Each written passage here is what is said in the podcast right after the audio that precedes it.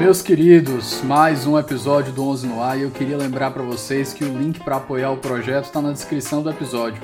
Sendo um apoiador, você tem acesso antecipado aos nossos episódios, pode sugerir temas e convidados e até mesmo receber livros.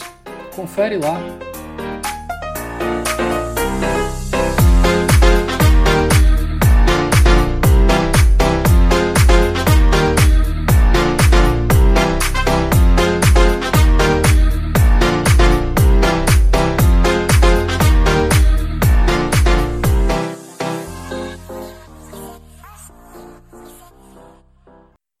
Meus queridos, bom dia. Mais um episódio no ar. Hoje a gente vai dar uma passeada de novo por uma área do conhecimento que eu gosto muito, que é quanto mais abstrato, melhor. Então eu trouxe hoje o Sérgio Tuthill Stanícia. Sérgio, por gentileza, se apresenta para o nosso ouvinte. Bom, bom dia. É, para quem não me conhece, meu nome é Sérgio Tuthill Stanícia. É, eu sou doutor em Direito Civil pela USP, né? É, e a minha formação foi toda é, minha formação inicial foi toda em direito civil, né? Eu tenho uma formação que pode se dizer é, tradicional em direito civil. É, a minha tese foi sobre doação, foi sobre o conceito de doação no direito privado, algumas reflexões de direito comparado com o direito italiano, né? Inclusive eu publiquei o ano passado no pela editora Lumen Juris, é, se alguém tiver interesse, né? É, mas recentemente eu tenho seguido uma outra abordagem. Eu tenho entrado mais para a filosofia do direito, para a teoria do direito e para a metodologia. É, e o assunto que eu selecionei para conversar com vocês é, não é propriamente abstrato, como o Davi falou, porque ele tem implicações práticas muito relevantes, é, que é a ideia de doutrina jurídica. Né? Doutrina jurídica a gente conhece, todo mundo que opera né, no direito conhece, doutrina é, os alunos, quando a gente dá aula, falam, professor, qual seria a melhor doutrina para estudar tal assunto, né? É, e a gente incorpora, falar, a doutrina diz, a doutrina tem o posicionamento X, o Y, o Z, é, no nosso discurso, mas muitas vezes a gente não para para refletir o que é a doutrina e a especificidade do direito, né, é, em tudo isso. Porque, por exemplo, quando a gente conversa com profissionais de outras áreas, eles não falam em doutrina propriamente, né? Eles falam na literatura jurídica, na literatura das suas respectivas áreas. É, eu lembro quando eu entrei na faculdade, era um pouco difícil a gente conversava com colegas em outras áreas, a gente começava a, a imitar os professores, né? Falar doutrina e, e os colegas de outras áreas não entendiam, né? É, tem um professor francês chamado Philippe Gestat, que ele faz considerações bem interessantes sobre o que é doutrina, né? É, porque a gente se refere à doutrina no direito como um conjunto de obras, né? Mas por extensão também como um conjunto de pessoas. Ela vira quase uma entidade, né? Então, por exemplo, é, a gente diz, é, o Gestalt ele cita um exemplo interessante se é, é, eu cito seis autores de doutrina, a gente vai dizer se, se essa divisão for 3 a 3 em relação a algum posicionamento, que a doutrina é dividida. Se for 4 a 2, a doutrina é majoritária. Se for 5 a 1, a doutrina é quase unânime. E a gente fala na doutrina como se abarcasse todos esses autores, né? É como se a gente falasse em nome da doutrina inteira, compreendendo inclusive os colegas que ficarem em silêncio, possivelmente é, contestem ou, ou não tenham aquela, aquela posição, né? Então ele ressalta esse caráter de uma certa entidade doutrinária, né, que paira sobre o direito, né? É, outro ponto interessante é que além de não ser é, comum, né, de não se falar em doutrina da maneira como a gente fala nas outras áreas de conhecimento, é, no common law, né, eu estou pensando aqui no direito americano e no direito inglês, é, não se usa a palavra legal doctrine no mesmo sentido, né? É, estudantes brasileiros às vezes se deparam com a palavra doctrine nos textos estadunidenses e britânicos, e eles frequentemente enfrentam dificuldade em entender do que se está falando, né? É, então, é, é uma peculiaridade do direito essa ideia de doutrina, né? É, a gente é, vê nos manuais mais básicos de introdução ao estudo do direito, a gente sempre vê referência à doutrina como fonte do direito, né? Então, é, muitas vezes contestando essa ideia de doutrina como fonte do direito, os autores eles vão falar é, que a doutrina seria uma quase fonte ou teria uma importância como uma fonte auxiliar, né? Mas existe essa ideia de que a doutrina seria quase uma fonte do direito, né? É, inclusive, se a gente for para o direito internacional, no Estatuto da Corte Internacional de Justiça, no artigo 38, né, se fala que a Corte aplicará, né, como meio auxiliar da determinação das regras de direito, a doutrina dos publicistas mais qualificados das diferentes nações. Né? Agora, um outro aspecto que é importante a gente ressaltar é que quando a gente pensa em doutrina jurídica, em geral, a gente pensa em artigos ou livros ou manuais que tratam de dogmática jurídica, né? É, em geral, a gente pode até, vez ou outra, se referir, mas não se refere propriamente à doutrina é, para se falar de obras é, em história do direito, sociologia do direito, filosofia do direito, antropologia jurídica, etc. Né? Então, existe uma ligação íntima entre doutrina e dogmática. Eu estou tomando dogmática jurídica como uma maneira de estudar o direito em que se toma a norma jurídica vigente como premissa incontornável. É, isso significa que a norma, enquanto premissa, ela não pode ser ignorada, ainda que se critique a norma ou se proponha até mesmo a sua alteração.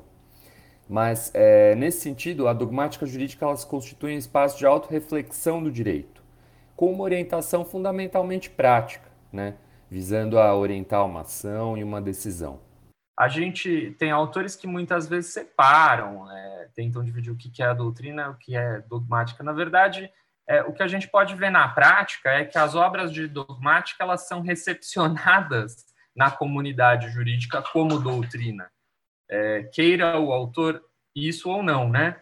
Então o autor pode querer dizer, não, eu quero que o meu, meu artigo, às vezes a, a palavra dogmática passa uma ideia de ser uma, um, um artigo mais técnico, uma coisa do que a doutrina, né? É, e o autor ele vai falar, não, a dogmática, eu quero que meu artigo ele seja recepcionado como dogmática e não como doutrina, mas eventualmente se, uma, se um doutrinador, se um se um jurista for citar, ou se um ministro do STF, do STJ for citar, vai falar, olha, segundo a doutrina do fulano. Então, é uma noção muito enraizada né, entre nós. É, a ideia, no Brasil, a, a gente liga a doutrina, o exemplo paradigmático é o do manual didático, né? É, cujo estilo frequentemente é reproduzido em artigos publicados em periódicos jurídicos, monografias e até dissertações de mestrado e tese de doutorado, né? E muitas críticas metodológicas são dirigidas a esse estilo dos manuais, né? Então, para fundamentar suas afirmações, o doutrinador muitas vezes ele recorre a é, obras e decisões judiciais sem explicar os critérios objetivos que levaram à escolha dessas obras, né? É, para ficar é, numa situação mais clichê, né? São comuns aqueles argumentos de autoridade, até com aquele uso de jargão forense. Então, as referências aos ensinamentos do preclaro mestre fulano ou do saudoso Pontes de Miranda, né? É, e também a gente vê muito aquelas considerações rasas e não fundamentadas sobre outras disciplinas, as célebres evoluções históricas, né? a visão da sociologia, a visão da economia. Isso é muito bem identificado pelo professor Luciano Oliveira. Sérgio, nesse ponto, se me permite uma digressão, você estava falando sobre os debates na doutrina aqui, eu estava lembrando de uma conversa que eu tive com o Bruno, Bruno Cunha, e ele comentando né, a diferença de como se dava o diálogo entre as doutrinas no Brasil e como ele acontecia, por exemplo, nos Estados Unidos. Ele aqui é como você falou, a gente tem muito, muitos manuais, a gente tem livros. Lá não, lá a doutrina predominante trabalha com as law reviews, né, os law journals das grandes das grandes universidades. E o pessoal se mata para conseguir uma vaga e conseguir publicar um artigo. E é ali que você consegue o respaldo não basta você conseguir uma simples publicação que muitas editoras estão dispostas a publicar por determinado preço aqui ou acolá, dependendo do tamanho da editora, né? Então você vê até um, um ponto de filtro de qualidade, pelo menos na minha visão. É, agora, os law reviews, ou as law reviews, né, os periódicos jurídicos nos Estados Unidos, é interessante observar que os artigos neles publicados estão sujeitos a muitas críticas semelhantes às críticas que se faz à nossa doutrina aqui no Brasil. E muitos autores criticam demais o formato dos law reviews, porque os law reviews são primordialmente editados por estudantes. Tradicionalmente, eles são editados por estudantes. E os artigos, é, em regra, eles não são submetidos a peer review, né, a revisão por pares, como os artigos científicos em outras áreas, né? Você tem, lógico, artigos jurídicos é, submetidos a peer review, que se, em que se submete a peer review nos Estados Unidos, mas aqueles law reviews mais tradicionais são editados por estudantes de direito, que ficam dois anos como editores daquele periódico, né? É, e muitos professores criticam esse processo, né? Criticam porque é, se o estudante submete um artigo, eventualmente, de que use uma metodologia empírica, né? É, ou melhor, se o autor submete um artigo àqueles periódicos que se usa de metodologia empírica, eventualmente os estudantes que estão lá avaliando não vão ser da área, né? E vão fazer comentários, às vezes, não, aqui faltou uma nota de rodapé citando o autor tal, né? Então, é, os professores americanos criticam muitas vezes essa obsessão dos revisores estudantes com nota de rodapé, né? E não terem, é, talvez, um, uma bagagem metodológica para fazer uma avaliação mais rigorosa dos artigos. Isso é muito criticado, na, principalmente na pesquisa empírica em direito, né? É, e existe a crítica de que, justamente por conta desse, é, dos law reviews terem esse formato, que a produção acadêmica em direito deixaria a desejar em relação à produção acadêmica em outras áreas, né? Aliás, um dos grandes críticos do, dos law reviews, para a gente ficar em, um, em só um nome, é o Posner. O Posner é um dos grandes críticos do formato dos law reviews dos Estados Unidos, né? É, então, é interessante, na minha pesquisa eu tenho visto isso, que muitas das críticas que entre nós ou na Europa são direcionadas à doutrina, nos Estados Unidos elas são direcionadas aos artigos jurídicos publicados em law reviews, mas muitas vezes são críticas semelhantes. Uma boa observação, coisa que eu desconhecia. Mais bagagem para eu aprender aí. Obrigado, Sérgio. Desculpa essa digressão. Pode, pode continuar, você estava tratando. Não, então, é... Bom, eu estava falando, então, sobre o... No Brasil, muito interessante, que chama Não Fale do Código de Hammurabi, em que ele faz todas essas críticas que a gente mencionou à doutrina, ao bacharelismo, etc., e é, ele trata especificamente das introduções históricas, né? Então, muitas vezes, um, ele cita como exemplo um trabalho de direito tributário, ele vai falar como que era é, sei lá, o direito tributário no Código de Hammurabi, depois no direito grego, no direito egípcio, no direito romano, né? E esse tipo de esse tipo de história entre aspas evolucionista não, não é feita mais, né? E, a, e esse tipo de referência acaba não contribuindo em nada para o raciocínio do autor, né? Agora, eu acho interessante nesse ponto, então, já me precavendo que eu não vou falar do Código de Hammurabi, falar um pouco da importância do, do pensamento dos juristas, né, é, ao longo da, da história, e voltar um pouco para o direito romano. Mas não se trata de traçar um, um paralelo direto ou uma evolução entre o direito romano e o direito atual, né? É, tem um historiador do direito bem interessante, o Harold Berman, né? E ele faz uma periodização não convencional. A obra é, principal dele é chama Law and Revolution de 83, né? E a revolução que ele trata talvez seja um pouco inesperada para quem se depara com o pensamento do Berman pela primeira vez, né? Que a revolução dele ela está entre os séculos 11 e 12, ou seja, no meio da Idade Média, né? Aquela época da cisma do Oriente, da reforma gregoriana, da questão das investiduras, né?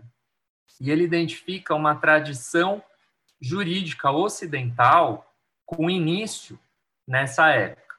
E ele vê uma certa continuidade nessa tradição jurídica ocidental que teve início nessa época e o direito moderno, né? É, ele se contrapõe explicitamente a outras periodizações. É, ele tem um capítulo, inclusive, que chama Beyond Marx, Beyond Weber, né?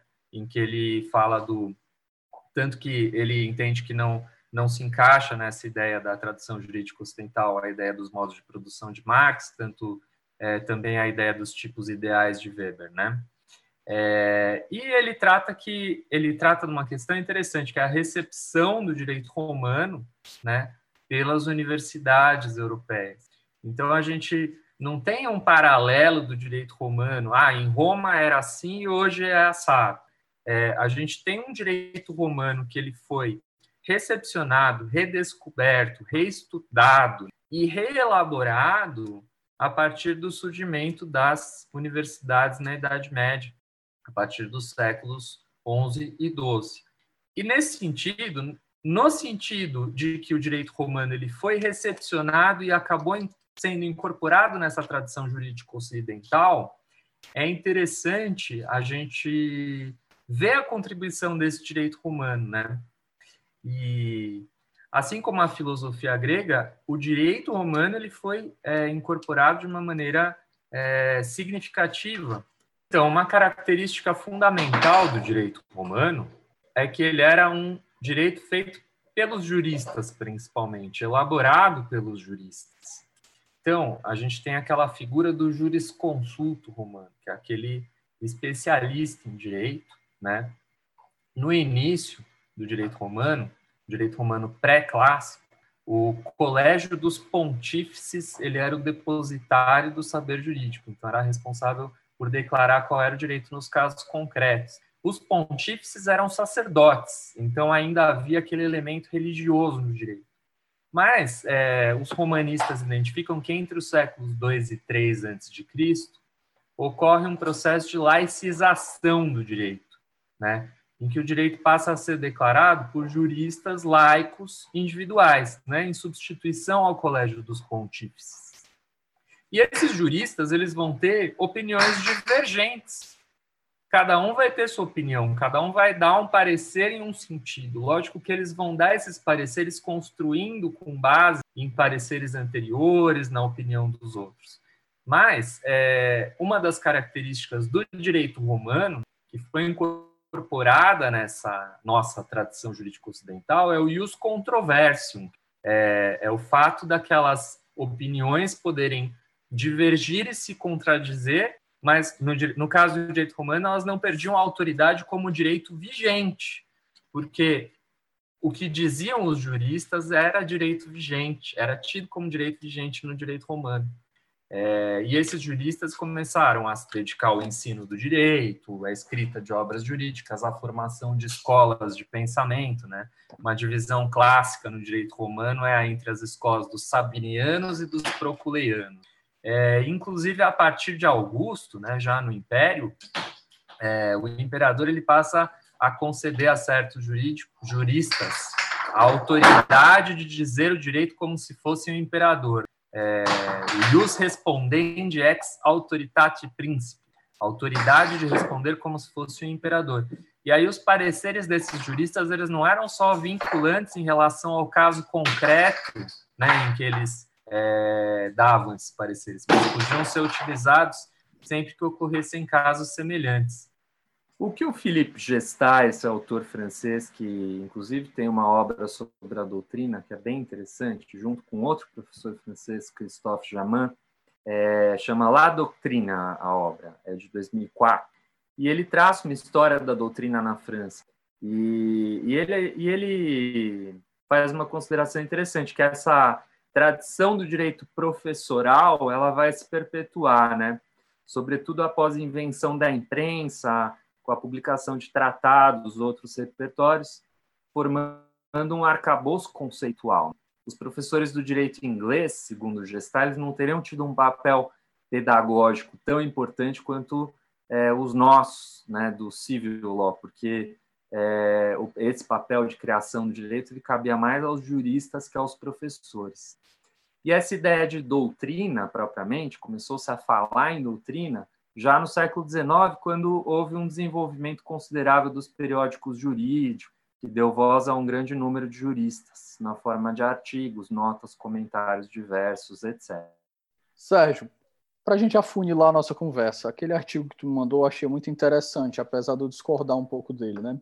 Eu lembrei do, do, de umas conversas que eu tinha com o Rodrigo Beck, recentes, inclusive. E o Beck ele é um grande, é um grande adepto do, das teorias do Posner.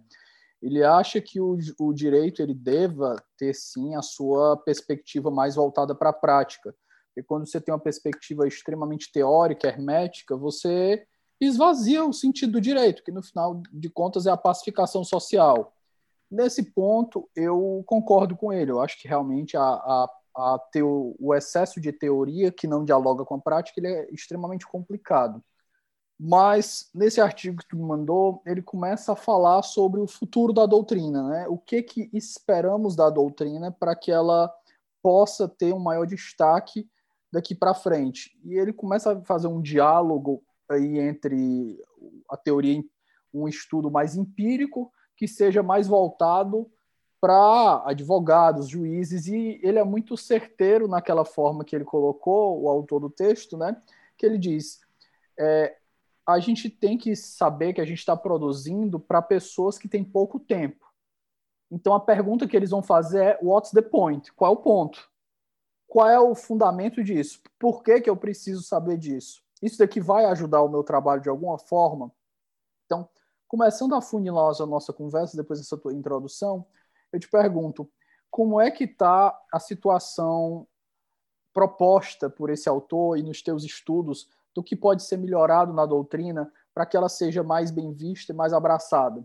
É, o artigo que eu te enviei é um artigo que saiu em 2019 numa revista europeia, né, de três professores belgas. É, e eles fazem algumas críticas à doutrina, e a proposta para solucionar essas críticas seria a, a, solução que eles dão seria fazer mais pesquisa em. É, eu posso dividir essas críticas que eles fazem em mais ou menos três pontos e depois eu, eu vou falar um pouco da proposta deles e por que, que eu acho que talvez não seja mais adequada. É, a primeira crítica que eles fazem é a crítica do distanciamento da doutrina da prática. E eles falam até essa ideia de que o advogado ele não vai ter tempo para ler é, uma tese de doutorado em direito para informar a sua prática. É, e que, ao mesmo tempo, e aí entra a segunda parte da crítica desses autores, que, ao mesmo tempo, essas teses de doutorado em direito, elas não atendem aos mesmos critérios metodológicos é, exigidos para pesquisas em outras áreas, elas estariam aquém, né? Ele até faz, é, cita um estudo que foi feito com 90 teses de doutorado na Holanda, é, em constatou que as teses elas raramente justificavam metodologia ou faziam de forma implícita ou nem mencionavam, etc. Né? E a, o terceiro ponto que ele coloca, né, além dessa questão do distanciamento da prática e de uma suposta falta de metodologia da doutrina, é, seria que a, as faculdades de direito, em geral, os professores de direito, eles ficariam numa situação desconfortável entre a academia e a prática. É, é interessante que as críticas desses professores belgas elas ecoam outras críticas que foram feitas já, é, inclusive no Brasil, é, há mais ou menos uns 20 anos. É, até eu comentei com um colega meu sobre esse artigo, ele falou: Nossa, mas é tão anos 2000 esse debate porque é, no Brasil, por exemplo, o, o cientista social Marcos Nobre publicou um trabalho em 2004 que chama Apontamentos sobre a Pesquisa Jurídica no Brasil. E ele entende que a pesquisa jurídica ela não teria é, tido o mesmo avanço qualitativo da pesquisa em outras áreas, né?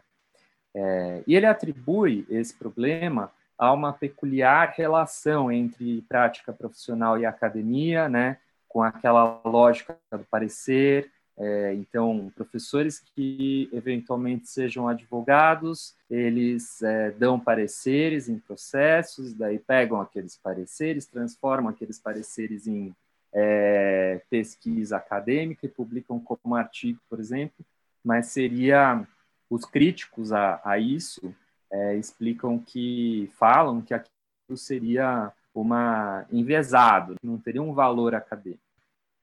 Já há quem defenda e diga não, é, desde que fique claro que aquilo foi um parecer, é, não tem problema nenhum publicar justamente porque o direito trabalha com posições, né? O direito trabalha com argumentos. Então, um livro que eu recomendo muito é o Retórica e Estado de Direito do Neil McCormick. E ele inicia o artigo é, falando uma, de uma questão muito interessante, que o direito é difícil a gente ver o direito como uma ciência propriamente dita, né? E a gente não vai ter uma certeza científica sobre o que é o direito. O máximo que a gente vai ter são argumentos bons e argumentos não tão bons, né? E cabe à comunidade dos juristas avaliar e procurar uma racionalidade nessa argumentação, para achar os argumentos melhores e afastar os argumentos piores. É, e isso a gente não vai ter uma certeza do que é o direito ou qual seja o direito muitas vezes. No máximo, a gente vai ter uma, um consenso acadêmico sobre aquilo.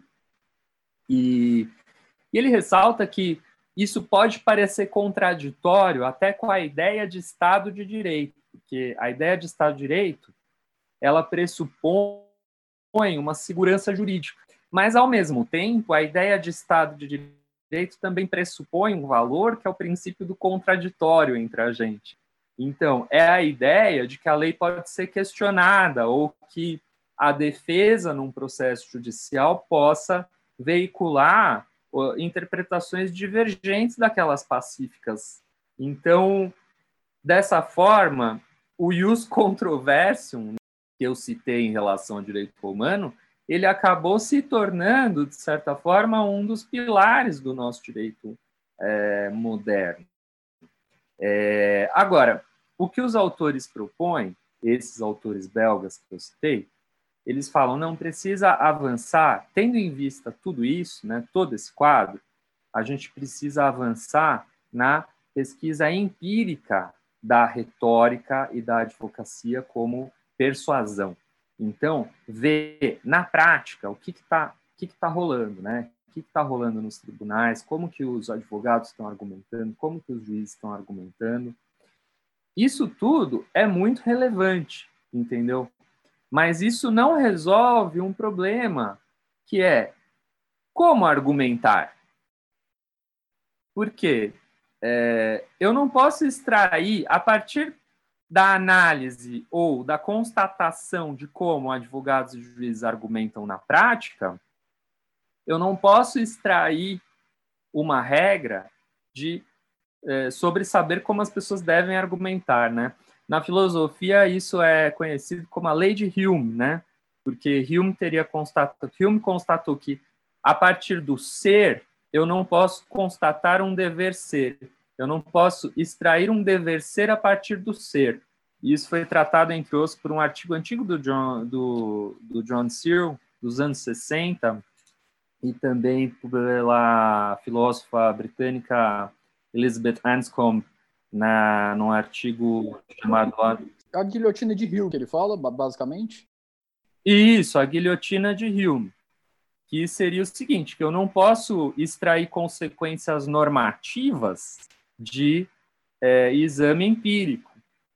Então, é claro que eu saber como os advogados estão argumentando na prática é importante e pode informar um debate sobre como, como deve ser feita a argumentação jurídica. Mas eu creio, e olha, eu não estou endossando aqui a, a guilhotina de Hume, tá?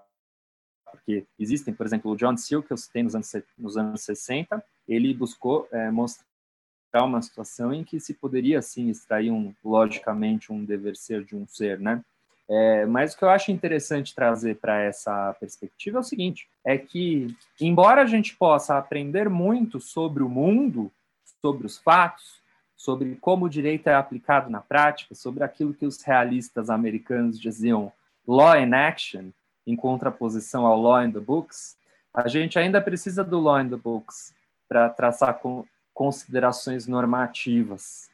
E por mais que você faça pesquisa empírica sobre como os advogados têm é, atuado, argumentado, né, para ficar nessa linha de, da retórica como arte da argumentação no âmbito da advocacia, né, dos processos judiciais, você não vai conseguir só com isso, sem você ter um espaço de reflexão sobre o próprio direito, né, você não vai conseguir extrair é, consequências disso consequências normativas sobre como se deve dar a argumentação jurídica para que ela tenha racionalidade.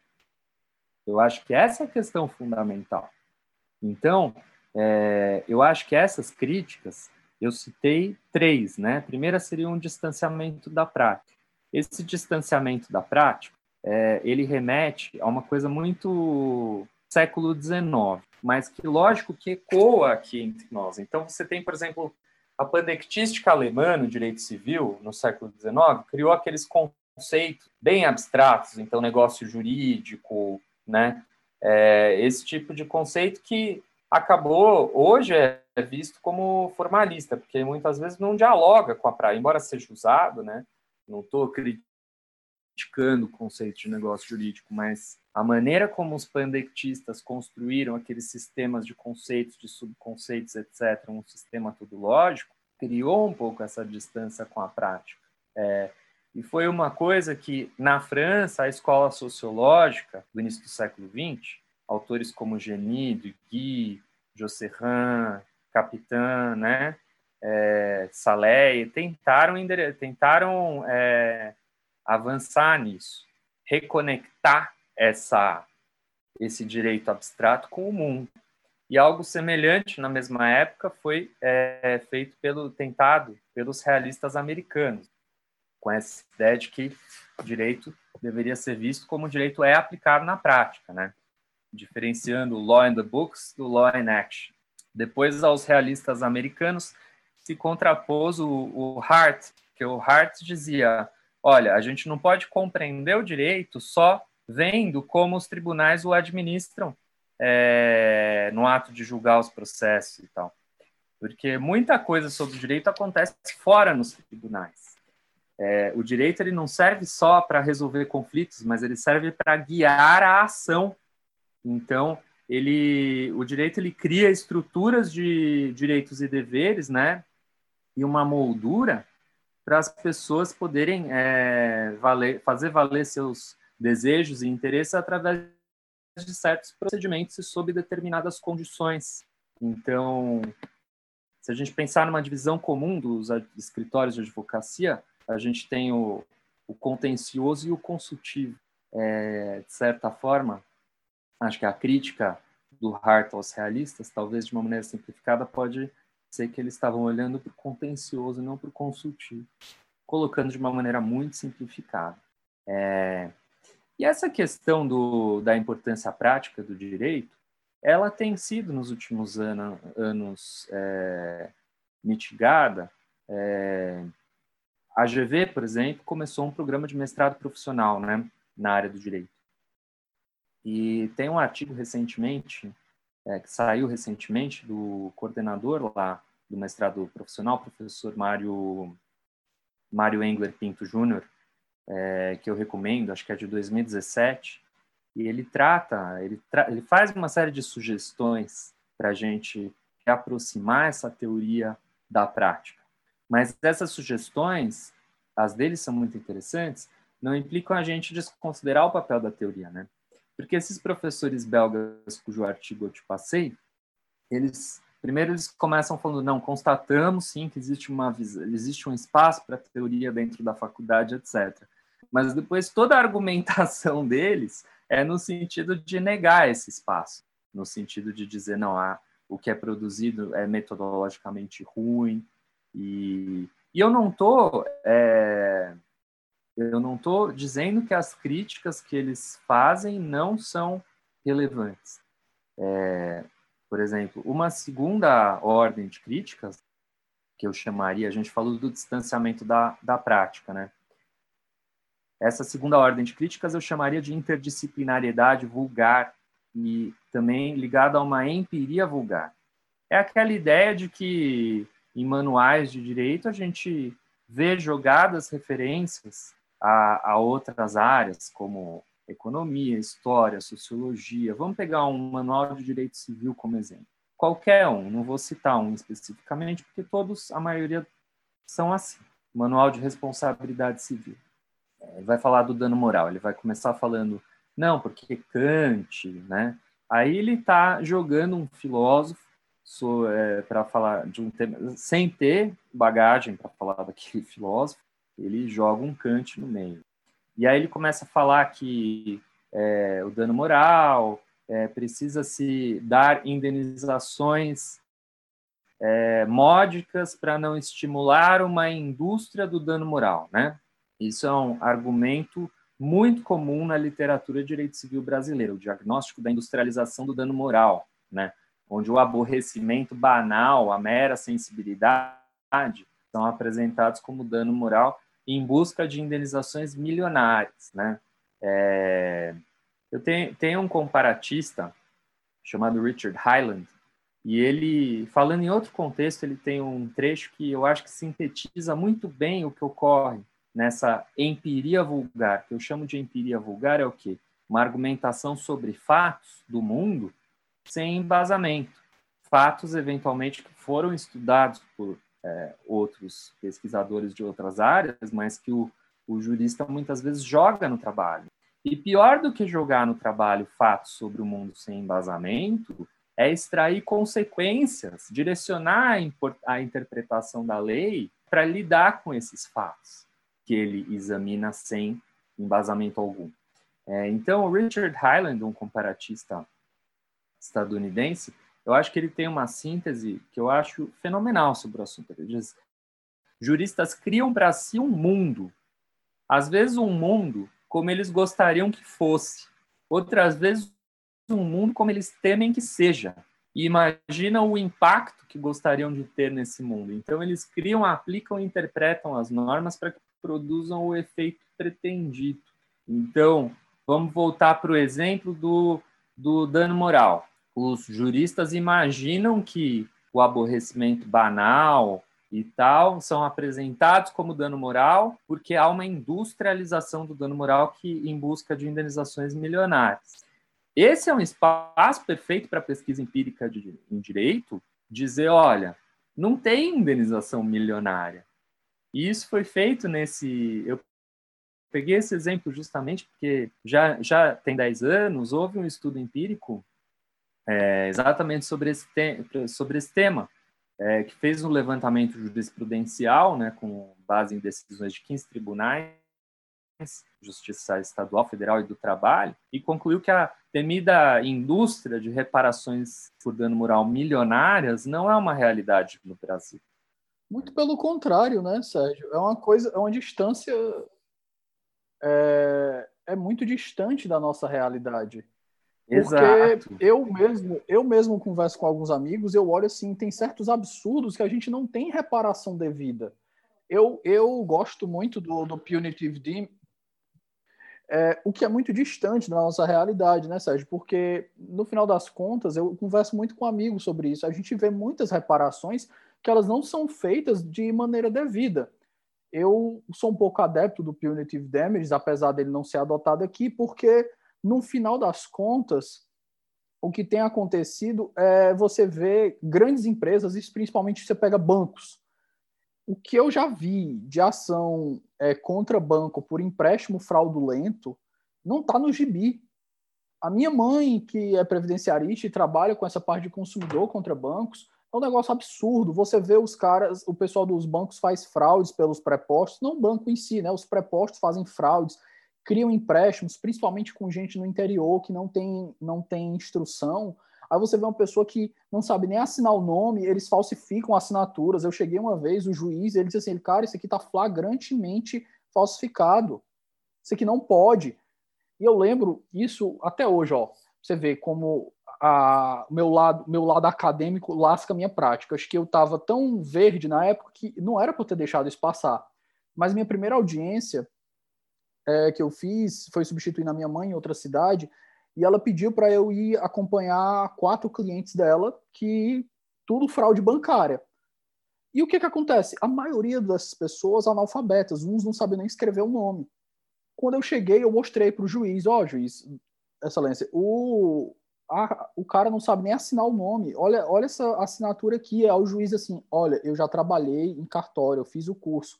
Isso aqui é flagrantemente falso, eu não preciso nem fazer uma, uma, uma perícia. Aí eu, pronto, massa, vou ganhar. Mas o seu cliente, ele usufruiu do dinheiro. Aí eu fiquei assim, eu, puta que pariu, não acredito. No fim das contas, porque o cliente havia sacado o dinheiro e utilizado, ele disse que ficou por isso mesmo e o cliente tinha que pagar uma quantidade absurda de juros. Só que eu era muito verde, né? E eu fiquei depois de um tempo, quando eu saí de lá, eu olhei assim, o cara teve dano. Uma pessoa analfabeta recebe dinheiro na conta dela, ela não vai pensar quem botou, ela vai usar aquilo ali e ela está pagando uma quantidade absurda de juros. Então você está vendo que existe dano, existe dano, um dano claro. E fora isso, é uma quantidade tão absurda de processos que você vê, por exemplo, a minha mãe teve uma quantidade N de processos, todos nessa mesma linha, todos contra o mesmo banco. Aí o banco vai e paga 10 mil reais aqui, 15 mil reais aqui, 20 mil reais aqui, e continua, porque vai ter um monte de gente que vai cair nesses golpes e não vai atrás da, das reparações. Às vezes nem sabe que está caindo num golpe e fica pagando, pagando, pagando. Eu já vi casos de a pessoa vai tirar um empréstimo de mil reais, aí o, o, o signatário que vai fazer, ele vai, bota dois mil, bota mil na conta da pessoa, embolsa mil. Então você vai ver aí quando é que um banco desse vai mudar de atitude. Nunca. Por isso que eu digo, punitive damage. Bota, uma, bota a porcaria de uma indenização para quebrar as pernas do banco para ele aprender. E não só ele, para servir também de exemplo para todos os outros que cometem esse tipo de coisa para que eles aprendam a ter uma, normas de compliance, para eles terem normas de maior segurança para evitar esse tipo de coisa. Você dizer que você tem indústria de multa, de, indústria de dano moral do Brasil, para mim é uma coisa mais risível que existe. Acho que não precisaria nem de um, de um estudo empírico para isso. Mas, enfim, desculpa mais uma digressão. O que eu quero destacar por fim é um último, uma última crítica, que seria o mito da neutralidade, né? Até o Rafael Maffei publicou um artigo bem interessante na revista 451 sobre o, ju o jurista apolítico. E ele cita que o Eli Lopes Meirelles, logo que saiu o AI-5, escreveu um artigo rigoroso, técnico, apontando tudo que dizia naquela é, naquela, naquela lei, entre aspas. E o, o que o Gestat, esse professor francês que eu citei no início, ele cita é que a doutrina ela acaba tendo uma função de legitimação muito importante, porque ela banaliza os conceitos jurídicos. Então, eventualmente, vamos pensar num projeto de lei. O projeto de lei ele é criticado, mas depois a lei é aprovada, a doutrina incorpora a lei e, de uma forma talvez até acriticamente ou fazendo críticas sutis, e depois os concurseiros que é, vão estudar pela doutrina vão decorar aquela lei talvez de uma maneira não crítica, né, para reproduzir nas provas dos concursos públicos. Então a gente tem essa função de legitimação da doutrina. E o direito, de certa forma, ele tem essa função, né, de fornecer argumentos para a gente, para legitimar o poder. Ontem faleceu Donald Rumsfeld, né, é o secretário da defesa de, do George W. Bush, e houve nos Estados Unidos aquela polêmica sobre os memorandos de tortura, né? Defendendo a tortura, defendendo aquelas que eles eufemisticamente chamavam de técnicas diferenciadas, né? De técnicas avançadas de interrogatório. Isso, exatamente, técnicas avançadas de interrogatório. E aqueles memorandos de tortura foram feitos por juristas. Então, é, a gente tem que desmistificar esse jurista neutro que, como na pandectística que eu citei, ele elabora conceitos de uma maneira técnica. É, o jurista ele não é neutro e ele não é apolítico. Então a gente exigir isso como se fosse nem nas até mesmo nas ciências essa imagem idealizada do cientista neutro estudando seu objeto nas ciências ditas duras que eu estou falando né? Até mesmo isso é, muitas vezes é questionado problematizado. Então é, a gente pensar que o jurista é neutro que ele está tecnicamente avaliando né eu acho, durante o meu doutorado, eu examinei muita obra de doutrina. Porque meu doutorado foi sobre, sobre a doação, o conceito de doação no direito civil. E uma coisa que me incomodava, que eu achava extremamente desgastante, era tentar adivinhar os interesses por trás daqueles juristas que escreviam determinada posição, porque é, os juristas de direito civil eles advogavam um certo conceito de doação mais amplo, mais limitado, por exemplo. E aquele conceito ele vai ter consequências práticas sobre a aplicação, a configuração de certo negócio como doação ou não, né? Mas eu ficava doido com doutrina, principalmente italiana, que eu não conseguia muitas vezes enxergar qual que era do cara, entendeu? O que, que ele estava defendendo? Ele está defendendo esse conceito porque ele acha correto, teoricamente, ou porque ele tem algum interesse por trás, né? Ou porque ele quer defender algum interesse, seja político, seja profissional, seja econômico. Eu conversei com isso com o Carlos Xavier aqui quando a gente falou sobre homeschool, né? E ele defende o homeschool a partir de uma perspectiva justnaturalista, mesmo reconhecendo o nosso o nosso ordenamento. Ele faz uma defesa justnaturalista e ele faz uma pequena crítica que me parece, de certa forma, acertada, ou pode ser também a minha, a minha ignorância. Isso a gente, a gente tem que reconhecer, às vezes, que a gente pode estar errado por, por ignorância, mas foi uma, uma observação perspicaz que o Glauco, o professor Glauco, também fez quando a gente discutiu o direito natural em Leo Strauss. Quando a gente conversa sobre o relativismo, e eu acho que eu me considero um relativista, pelo menos do ponto de vista moral, porque é, eu não consigo identificar um conceito objetivo para você qualificar, para você quantificar o que, que é melhor do ponto de vista comportamental. Mas quando você reconhece-se como relativista e você defende determinada é, determinada moral por preferência sua, isso parece ir de encontro com aquela ideia do Nassim Taleb, né, do skin in the game. Ou seja, eu me defendo como relativista, mas ao mesmo tempo eu defendo um, um, um, conjunto de preceitos morais que deveriam prevalecer, pelo menos a meu ver, na realidade. E o, e o Carlos ele vai bem nessa linha que você falou sobre a neutralidade. A ideia de, por exemplo, desejar que o direito seja neutro, ela já é a prioristicamente um desejo, porque ela já pre pressupõe que o direito deva ser algo ela já é uma, uma, uma defesa de como o direito devia ser. Então, essa perspectiva de neutralidade, ela entra nessa falha e eu achei perspicaz, eu preciso me aprofundar sobre ela, mas, por favor, retome seu raciocínio. Não, exatamente. O que eu queria acrescentar ao que você falou é que a gente não pode também exigir demais do doutrinador que pesquisa ou do dogmático em geral, como queira falar, que pesquisa áreas específicas do direito, a gente não pode exigir que ele justifique todas essas questões, por exemplo, moral, se é objetivista, se é, é, é uma carga muito grande em cima do doutrinador que pesquisa áreas específicas do direito. Então, eu acho que existe uma proposta talvez não tenha sido formulada nesses termos que eu estou propondo, mas eu acho que pode ajudar a começar a mitigar os problemas da doutrina que são identificados.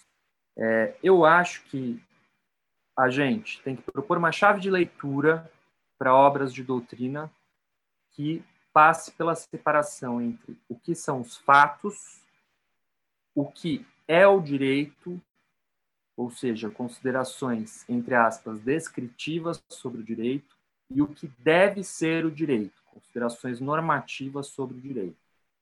Isso vai ser polêmico na teoria do direito. É, a filósofa do direito Julie Dixon, num livro excelente de 2001, Evaluation and Legal Theory, ela até observa que essa distinção que o Hart remonta aos utilitaristas entre o que é o direito e o que deve ser o direito, essa distinção ela é um divisor de águas em, entre os teóricos do direito. Alguns falam que ela é possível, outros falam que ela não é possível. Talvez um Dworkiniano diria não, não existe o que o direito é sem falar no que o direito é, deveria ser. Mas aí ele para ele falar isso, ele adota também uma concepção sobre a moral, né? E aí a gente vai avançando muito. Essas questões devem ser refletidas, sim, pelos teóricos e até pelos doutrinadores que quiserem. É, a própria Julie Dixon ela fala que, embora seja feita dessa forma a divisão, é, em geral, seja apresentada dessa forma, como uma divisão entre teóricos que aceitam e teóricos que não aceitam essa separação entre o direito como ele é e o direito como ele deve ser, né? Mas ela não coloca o, a questão dessa forma, ela coloca de uma maneira bem interessante outras questões, mostrando que, a, que o problema é mais complexo, etc. Mas pensando no meu objetivo aqui, que é mais prático e de orientação metodológica, eu acho que a gente deve sim adotar uma chave de leitura para o direito que é, diferencie quando o autor está falando o que o direito é e quando ele está falando que o direito deve ser. Eu acho que isso já muitas vezes não ocorre. Se a gente pegar uma obra de doutrina, ela vai misturar e vai já dar o conceito é, mas eu acho que é um exercício interessante de se fazer. E também, além dessa questão do direito, diferenciar também quando o autor fala sobre os fatos. Quando o autor fala sobre fatos empíricos, aí é o campo por excelência da pesquisa empírica. E aí, se o autor fala que tem indústria de dano moral, vamos exigir que ele mostre, ué, cadê a indústria, né? Então, isso é uma isso é uma questão. Considerações finais. O que, que você acha que a gente poderia acrescentar aqui para encerrar a nossa conversa? Bom, fazendo então as considerações finais, o que eu quero que fique dessa conversa é o seguinte: a minha visão.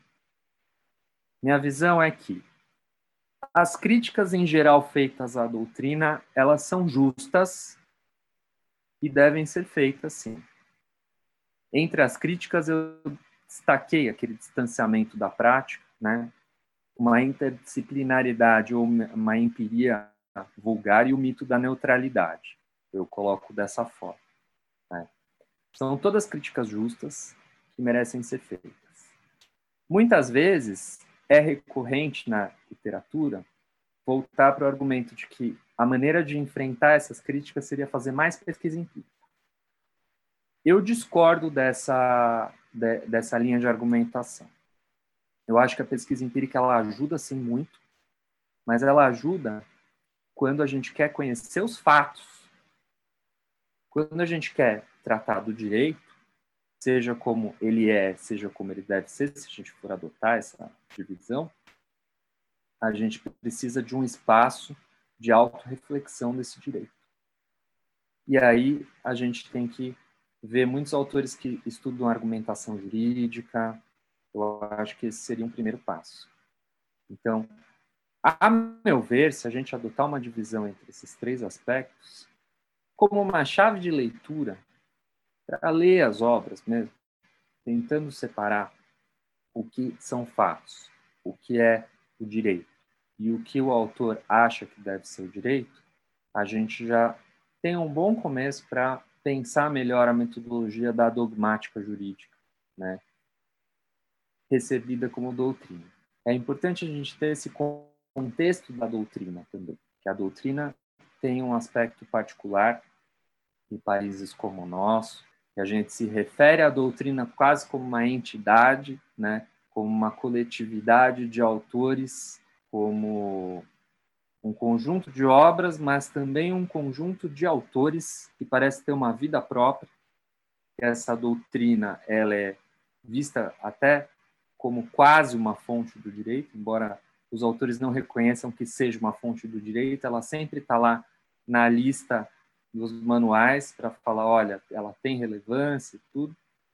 É, e ela não vai acabar tão cedo. Então, o que a gente tem que fazer e o que eu espero contribuir, eu estou com o work in progress aí que eu devo mandar em breve para publicação, é, é pensar essa doutrina e pensar meios para torná-la mais racional, porque eu acho que o juízo de adequação da doutrina é em termos de racionalidade, de argumentos, asserções racionalmente defensáveis, e não propriamente em termos de verdadeiro ou falso.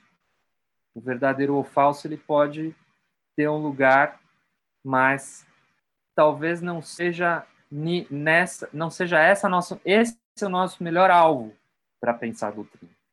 Perfeito. Sérgio, bloco final aqui, a gente vai para as nossas considerações, é, algumas indicações culturais. Geralmente eu abro para quem quiser indicar até filmes ou o que seja, que seja relacionado a um pouco de cultura. Geralmente a gente fica no campo dos livros e dos artigos científicos. Eu acho que a gente vai ter que ficar nessa seara, por causa que o assunto é um pouco técnico, fica difícil a gente indicar algo no campo cinematográfico para reproduzir o que a gente está falando aqui.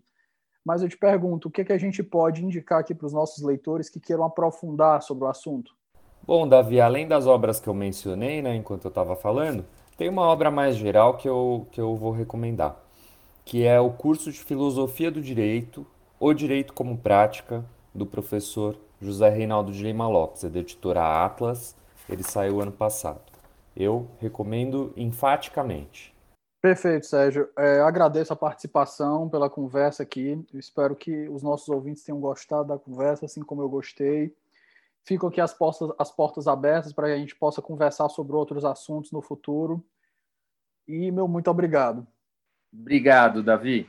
É uma, é uma ótima oportunidade para mim divulgar esse trabalho e espero ter contribuído aí com o debate. Abraço. Pessoal, ficamos por aqui. Fiquem ligados nos nossos próximos episódios e até a próxima.